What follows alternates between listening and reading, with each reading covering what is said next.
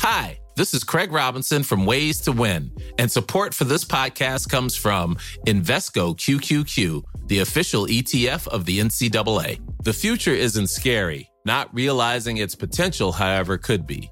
Just like on the recruiting trail, I've seen potential come in many forms as a coach. Learn more at Invesco.com slash QQQ. Let's rethink possibility. Invesco Distributors, Inc.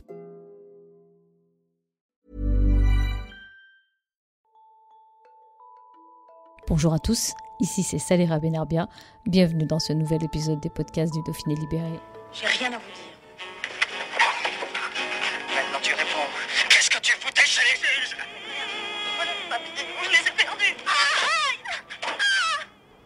Vous venez d'entendre la bande originale du film Les filles de Grenoble, réalisé par Joël Lemoignier. Un film inspiré d'une histoire vraie qui a défrayé la chronique en 1980 à Grenoble. Pour la première fois en France, devant le tribunal correctionnel, cinq prostituées avaient osé défier leur proxénète malgré la peur et les menaces de mort.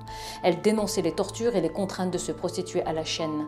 Elles avaient alors saisi leur unique chance, celle d'avoir l'écoute d'un homme, Paul Vesbuche, juge d'instruction, sensible au sort des jeunes femmes. Le juge mena l'enquête et malgré les multiples menaces, fit échec au MAC. Ce fut la grande affaire de sa carrière.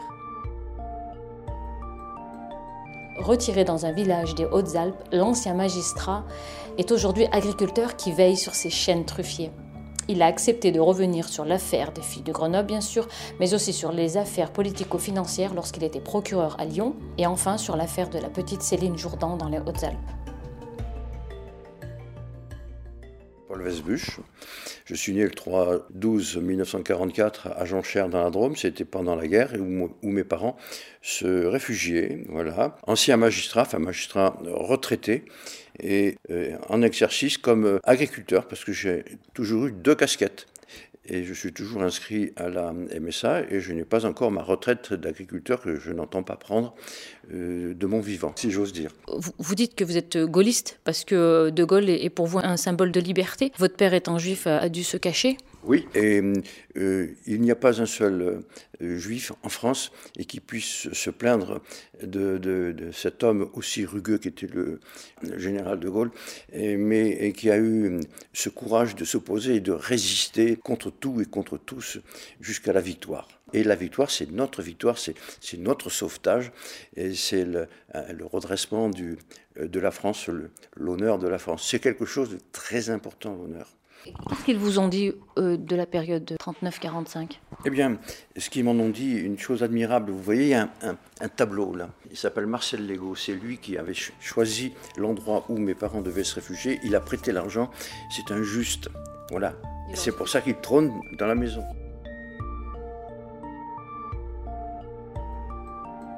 En 1978, vous êtes nommé juge d'instruction à, à Grenoble. Qu'est-ce qui vous pousse à devenir juge, à devenir magistrat? Pourquoi ce métier?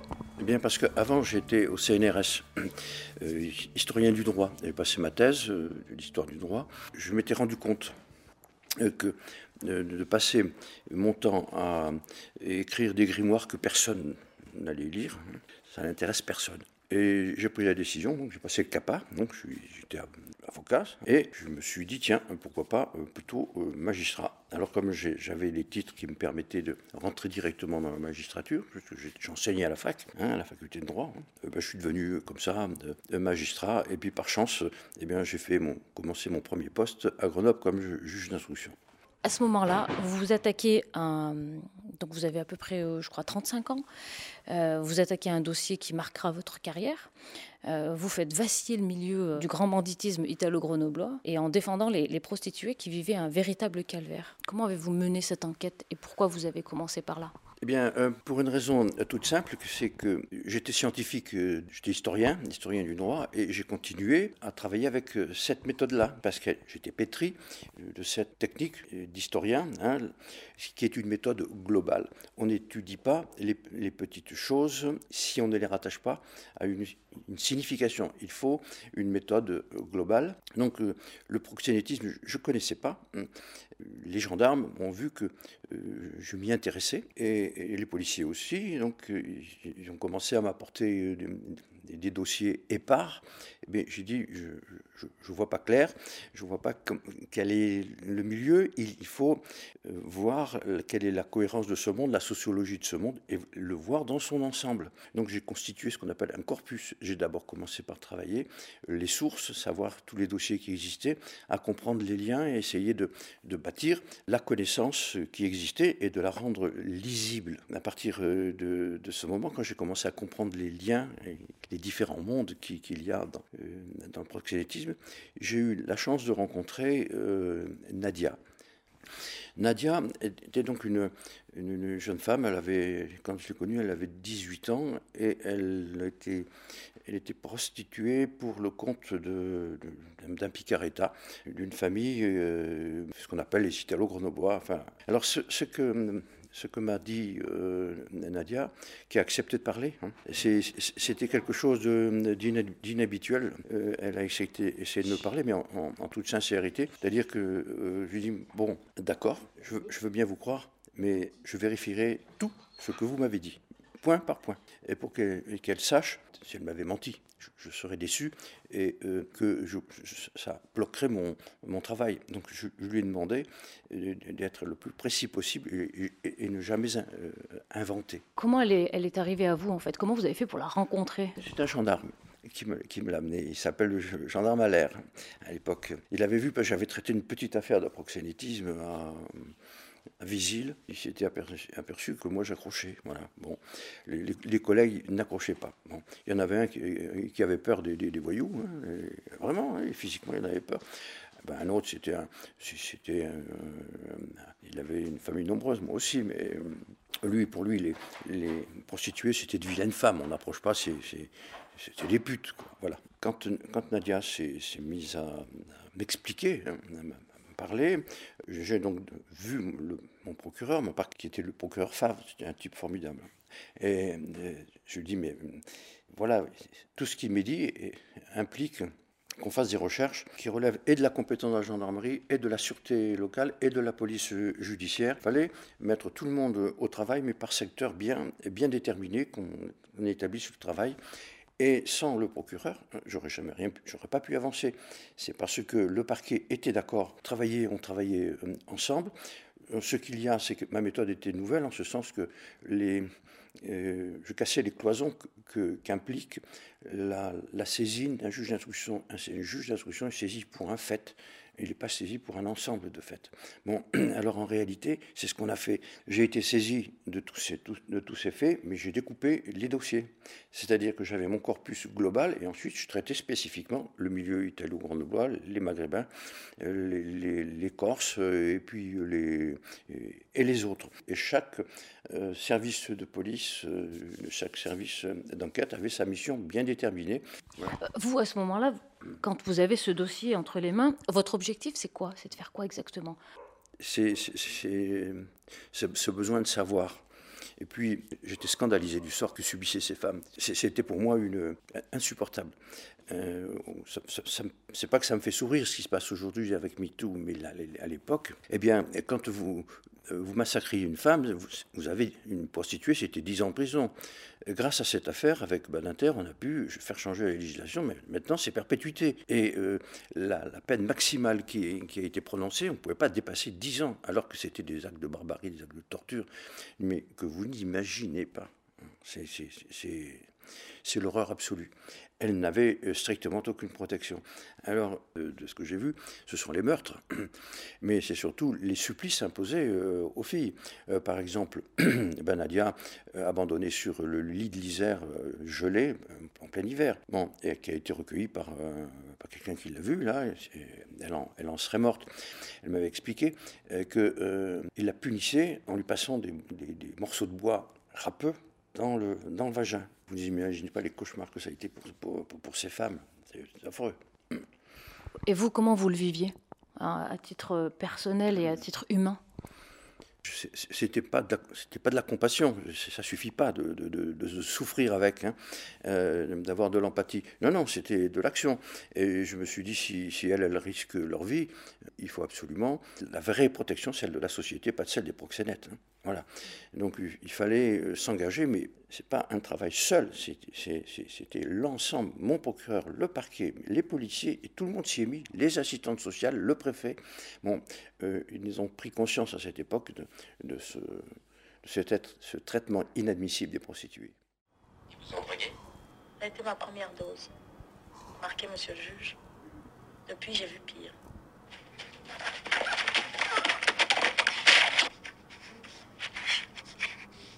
Pourquoi elles acceptent tout ça La peur, monsieur le juge.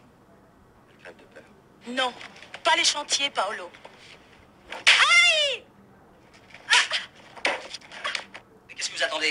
Que Pratelli descende à gosse vous aviez, vous aviez été menacé. Vous n'aviez pas peur du milieu? Écoutez, non seulement j'ai été menacé, mais je me suis fait tirer dessus hein, quand même. Bon. ce qu'on appelle des attentats. Hein. Bon, j'ai perdu quasiment une oreille, enfin l'audition d'une oreille. D'abord, ce que je veux dire, c'est que chaque fois que je m'en suis sorti, c'est grâce aux filles parce que c'est elle qui m'avertissait. Elle me dit, elles m'ont dit une, et c'était pas Nadia, une autre. Attention, ne prenez pas votre 604 là, pour travailler. On vous a mis une, une bombe antipersonnelle dans le, et elle y était. On a pu la déminer tenez à une autre histoire. J'habitais la Villeneuve, mais la Villeneuve, le, grand immeuble euh, Baladin, ça s'appelle, voilà, ça, me revient, les Baladins. Et je ne sais pas ce qui se passe. Je, dois partir le matin avec les enfants. les enfants, sont, on les amène à l'école, mais avec, il y, avait une protection policière. Hein, bon. Et puis, je reçois un, appel téléphonique d'une dame qui me dit attention, ne descendez pas, euh, vous êtes attendu en bas il y a euh, une équipe qui vous attend avec des, pistolets, des, fusils, des fusils à pompe, hein, canoncillés. Vous êtes attendu, on, va vous tuer. Alors, j'avertis la, la, police, à ceux qui devaient venir me chercher, et puis ils, coincent cette équipe là où je m'étais indiqué. La personne qui m'a téléphoné, c'était Madame Milési, c'était la, femme du patron du grand banditisme sur euh, Grenoble. Pourquoi a-t-elle agi comme ça? Parce qu'on habitait la, même, la même cité. Hein. Je n'étais pas, pas riche, hein. j'habitais comme tout le monde. Hein. Voilà. Et euh, elle, avait, elle, avait, elle, elle savait que euh, je ne trichais pas. Je crois qu'elle elle avait eu cette intuition qu'il fallait que je ne sois pas abattu. Mais les gars, on les a arrêtés. Ils ont dit qu'ils préparaient un, un hold-up, ils ont été condamnés pour ça, mais j'étais là en bas pour me flinguer. Comment vous expliquez qu'il n'y ait pas eu d'enquête avant vous? Si, il, y a eu des enquêtes. Il y avait, des, policiers qui en voulaient. Hein. Mais il y avait des, des ripoux aussi. bon, les ripoux l'emportaient sur les, sur les bons. Non, non, il y en avait d'excellents. Je pense à Jean-Michel enfin, toute l'équipe qui était, qui était avec moi. Ils en voulaient, ils étaient contents pour avoir le dessus par rapport aux, euh, voyous. Le problème des voyous, euh, c'est que c'était les indicateurs. Oui, il y avait des, il y avait des ripoux. Alors eux, ben, ils, ils, faisaient table commune avec les, les, informateurs, quoi, les indiques. Bon, mais tout ça, on y a mis fin. Oui. Dans le milieu des magistrats, il y avait aussi des. Peut-être que des juges n'avaient pas osé euh, s'attaquer au dossier parce qu'ils ah, avaient peur. Vous de M. Bellamy, le juge euh, d'instance, là. celui-là. C'est une histoire vraie, ça. Alors, euh, il était le grand ami de Zacharia, la, la pizzeria du, Vieux Four, je crois, à, Saint-Martin-le-Vinou, où Nadia euh, se prostituait, où elle était mise à, disposition de, ces messieurs. Alors, il, euh, était grand ami de ce Zacharia. Zacharia, il était considéré un peu comme le, le parrain euh, une grande gueule, bon, mais très important dans, le milieu. Il était dans le, BTP, je crois, où puis il avait une pizzeria. Et euh, donc, euh, Bellamy était le grand ami. Et il s'intéressait un, peu trop près de ce que je faisais. Alors, il venait me voir et il me dit Mais Zacharias, c'est mon ami, non, vous vous trompez, etc. Non, il faut arrêter. Il commençait à me casser les pieds. Alors, euh, j'ai vu mon procureur, là, et, Pierre Favre, et je lui dit Écoutez, euh, Bellamy, je ne le supporte plus. Hein. il va venir encore me rendre visite. J'aimerais que vous soyez là quand il va arriver dans mon bureau. on convient que lorsqu'il arrive, je l'appelle. Ce monsieur me dit, bon, ben, montre-moi un petit peu les preuves euh, que vous avez, etc. Bon. Mais lui, il était plus gradé que moi. Hein. Je les ai sur ma, table. Il se précipite sur les, feuilles de comté, il commence à les déchirer. J'appelle le collègue, le procureur, qui arrive. Toutes les portes étaient bloquées, là. On a pris un flagrant délit d'essayer de détruire euh, les preuves. Vous allez me dire, mais pourquoi on n'a rien fait? Ben, J'ai rien fait. On n'a rien fait pour une raison simple, c'est qu'à l'époque, il y avait ce qu'on appelle le privilège de juridiction. Un privilège de juridiction, ça voulait dire que celui qui, un magistrat qui devait être euh, pris en flagrant délit de vol ne peut pas être jugé sur place. C'est-à-dire que j'aurais été dessaisi. Et dessaisi, ben, il n'y avait plus d'affaires. Voilà. Alors c'est pour ça qu'il a échappé. Il a échappé à la sanction. Là, il méritait la prison. Hein. C'était grave. Hein. Et le, le procureur, il a perdu patience. Il lui a mis son poing dans la gueule.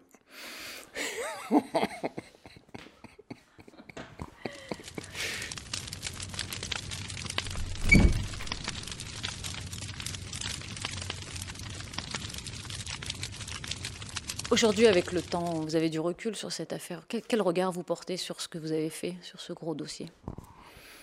Ben, euh, je, me dis que j'étais complètement cinglé.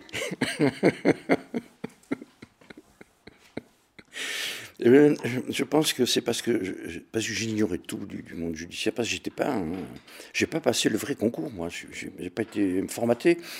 J'étais un historien du droit et un esprit, je pense, euh, indépendant et libre et, résistant, comme je vous parlais de. Pour, pour moi, le gaullisme, c'est ça. Pas, pas accepter ce qui est inacceptable. Et puis, euh, je ne sais pas pourquoi je l'ai fait, parce que c'était le bon moment. Euh, j'étais l'homme idoine, en quelque sorte. Les circonstances l'ont permis. Et bah, j'en suis, je suis content pour les filles. Et puis, puis les proxos, ils en ont pris. Combien j'en ai fait condamner Je ne sais plus. Une centaine, je crois. Vous n'aviez pas gardé de contact avec justement les, prostituées de Grenoble? Si, avec Nadia, toujours, oui, oui, non, évidemment. C'est en quelque sorte un, serment que je m'étais fait de, de jamais l'abandonner. Parce qu'une fois passées les, grandes périodes médiatiques, eh ben, elle s'est retrouvée euh, confrontée aux, difficultés de, l'existence. Bon, ben, on, se suit. Mais vous savez, elle, c'est un véritable miracle. Il y a quelque chose d'étonnant il faut savoir qu'elle a un cancer généralisé depuis bientôt 15 ans et qu'elle est toujours en vie et que les médecins euh, ne comprennent pas euh, ce qui se passe. Oui, elle mérite, elle est, alors du point de vue humain, elle est plus intéressante que moi.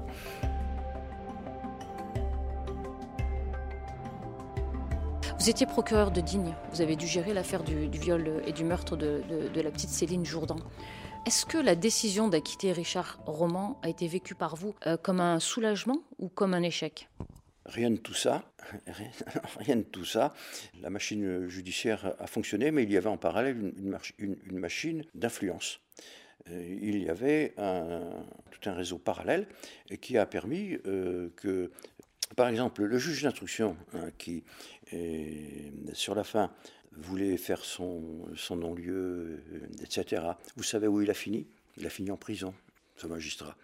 Et il y a eu, euh, par exemple, dans ce, dans ce dossier, un, défaut qui ont été présentés. Alors quelqu'un est venu euh, dire, voilà la photo avec le soleil, on peut vous dire que c'est pas c'est faux, ça s'est pas passé comme ça. Après analyse, ben, c'était une fausse, un faux élément. Il y avait un véritable traquenard l'avocat général qui a, soutenu l'accusation à Grenoble, parce que l'affaire a été dépaysée, et qui est venu dire à la population, vous allez voir ce que vous allez voir, euh, et puis qui est tourné kazakh pendant le, pendant le procès, qui s'est mis à euh, dire l'inverse de ce qu'il avait annoncé à la population. Voilà. Euh. Vous, vous, à l'époque, votre position, c'était quoi? Moi, ma position, c'est ce que j'ai vu, ce que j'ai entendu, ce que j'ai constaté. Voilà, c'est dans la procédure, c'est que euh, Roman m'avait expliqué comment il avait, comment il avait écrasé la tête de l'enfant, hein, voilà, avec une, caméra et euh, euh, avec audio, un film. C'était la première fois qu'on le faisait, voilà. Seulement la bande là où les, aveux étaient passés était, complet, hein, bon, pas de problème. la difficulté, c'est que la juge d'instruction, elle, a attendu 4 ans avant de sortir la bande. Et la bande sonore, ben, elle était détérioré, on ne pouvait plus entendre euh, ses aveux. Bon, c'est gênant ça. Vous étiez persuadé que c'était lui le meurtrier? Moi, je n'ai pas, de, pas à être persuadé. Les éléments, ils sont ou ils ne sont pas. Hein. Vous avez des charges, un point, c'est tout. Bon, seulement, euh, quand une affaire elle est salopée, ça, ça, démarre mal. J'avais fait analyser euh, les deux écouvillons de, euh, de sperme recueillis dans l'anus et dans, la, dans le vagin de, l'enfant. Seul l'écouvillon portant le nom de Gentil a été adressé au laboratoire, mais pas l'autre. L'autre, il est resté dans le frigidaire, ouvert pendant tout l'été, de sorte qu'on n'a pas pu analyser le, deuxième prélèvement. Et alors, ce qui, est étonnant, c'est qu'il y a tellement d'éléments hein, qui me paraissaient euh, très clairs. Hein. J'avais fait cette reconstitution, je fais une reconstitution, puis reconnaissez les faits. Hein. Roman. Bon, la justice, ben, elle, est ce qu'elle est. Et puis après, on s'est mis à tirer sur, euh, sur les uns sur les autres, puis à me tirer dessus. Mais euh, les choses sont ce qu'elles sont. Celui qui a, qui a tué l'enfant, je pense, n'a pas été condamné. On en a condamné un autre pour ça. Ça, c'est mon point de vue et de ce que je connais de l'affaire. Quelles sont ou quelle est la plus grosse erreur pour vous? La plus grosse erreur? Des erreurs, j'en ai tellement commis, mais moi, je distingue erreur et faute pas la même chose. La faute est intentionnelle, bon, l'erreur ne l'est pas. Euh, c'est une erreur de, jugement, mais la, faute, moi j'ai essayé d'obéir à ma conscience et d'éviter euh, d'accomplir des actes, de profiter de ma position euh, pour, pour faire souffrir quelqu'un. Je pense être le contraire d'un pervers. Je ne jouis pas du mal qu'on peut, qu'on peut faire. Le juge doit être à la recherche de son humanité. Mais c'est pas parce que, hein, je voyais aux assises, c'est pas parce que les, faits étaient horribles que pour autant euh, il n'était pas nécessaire d'expliquer euh, ben, la personnalité de, l'auteur. Il, commet des choses monstrueuses, mais c'est pas nécessairement un monstre. Il faut remplacer le passionnel par l'empathie. Pas du tout la même chose. Et toujours garder son discernement. Le discernement, ben, vous ne pouvez en avoir que si vous prenez une distance avec ce que vous faites. Vous ne pouvez pas vous impliquer absolument. Ce n'est pas une affaire personnelle. Ça ne peut pas être une affaire personnelle. il, est très important, justement, pour cela, qu'on change de fonction. Parce que la monoculture, c'est en quelque sorte la voie directe à l'abus de pouvoir. Pour revenir, vous n'avez pas, répondu, à ma question sur l'erreur. Est-ce que vous avez en tête une erreur que vous regrettez ou vous dites Là, quand même, j'aurais pas dû. Alors, euh, je me suis rendu compte, euh, avec, le, recul, que j'avais le mandat de dépôt trop facile. Mais à l'époque, c'était différent. Alors, c'était surtout, alors c'était surtout en matière économique et financière. Je n'avais pas d'hésitation en matière de banditisme, aucun, euh, non, les, affaires de viol, aucune, hésitation. Non, c'était pour les dossiers euh, économiques et financiers, j'avais tendance à, faire preuve d'une, sévérité qui n'était pas justifiée parce que euh, les, voyous en col blanc ne menacent pas la société la sécurité, non, mais la sécurité physique. Voilà. Tandis qu'un truand, eh ben, il peut sortir et puis aller abattre un témoin, etc. C'est euh, en ce domaine. Alors, je ne faisais pas bien la distinction, moi, à l'époque. Pour moi, c'était tout pareil. Oui, c'était l'égalité de traitement. Euh, bon, mais les choses sont plus délicates.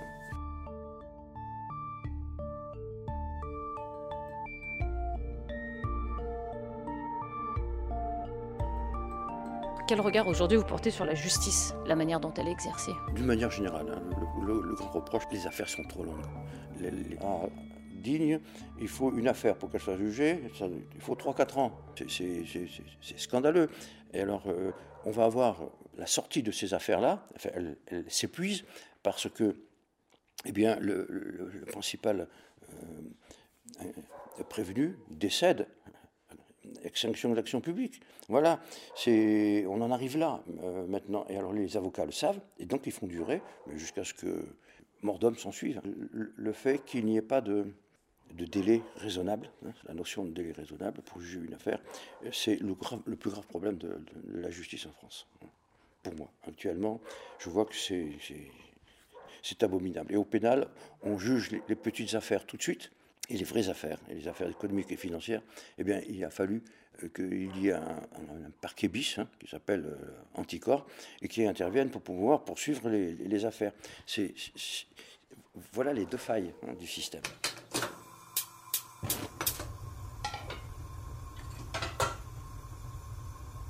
Est-ce que vous avez résisté à beaucoup de pression dans votre carrière? Vous savez bien que j'ai fait des ennuis à pas mal de monde, hein, à Noir, Carillon, euh, puis, puis, puis, tout, puis tant d'autres. Quoi, hein.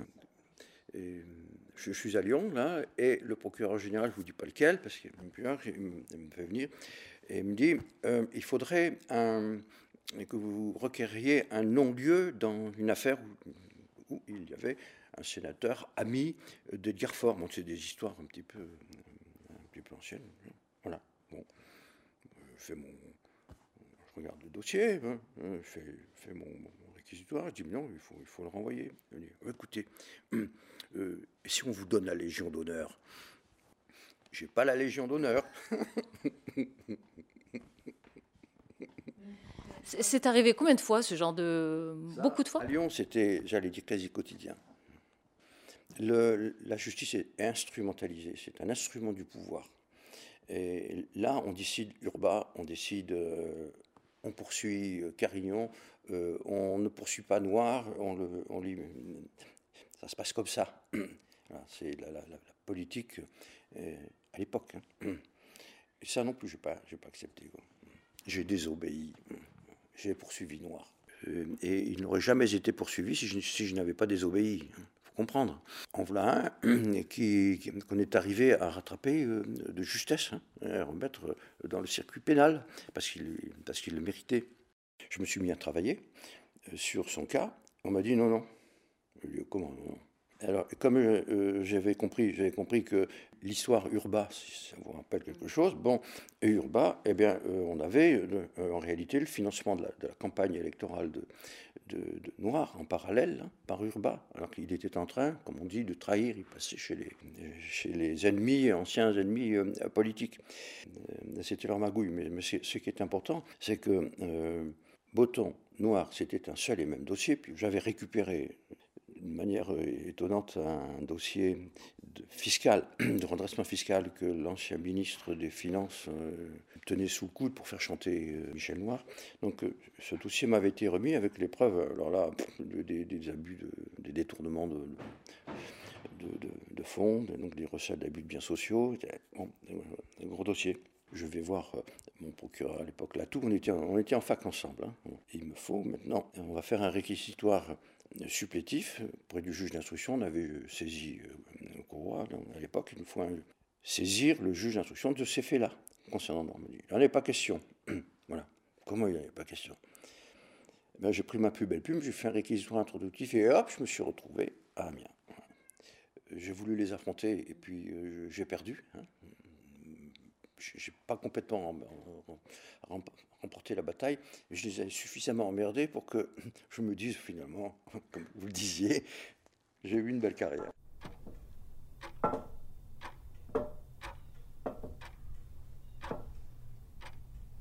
Vous dites quoi? C'est un des plus beaux métiers du monde? Oui, euh, parce que pour faire ce métier, contrairement à ce qu'on croit, il faut aimer les gens. Il faut les aimer très profondément. Et quand on aime les gens, eh on a envie qu'il ne leur arrive pas de mal.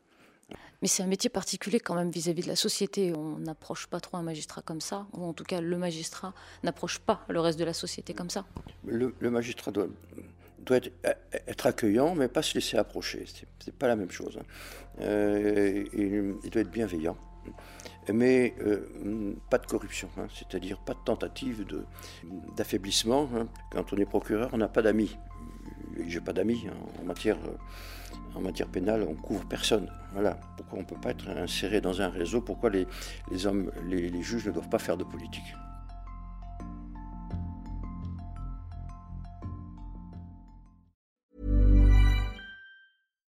Hi, I'm Daniel, founder of Pretty Litter. Cats and cat owners deserve better than any old-fashioned litter. That's why I teamed up with scientists and veterinarians to create Pretty Litter. Its innovative crystal formula has superior odor control and weighs up to 80% less than clay litter.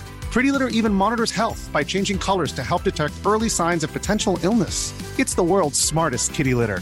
Go to prettylitter.com and use code ACAST for 20% off your first order and a free cat toy. Terms and conditions apply. See site for details.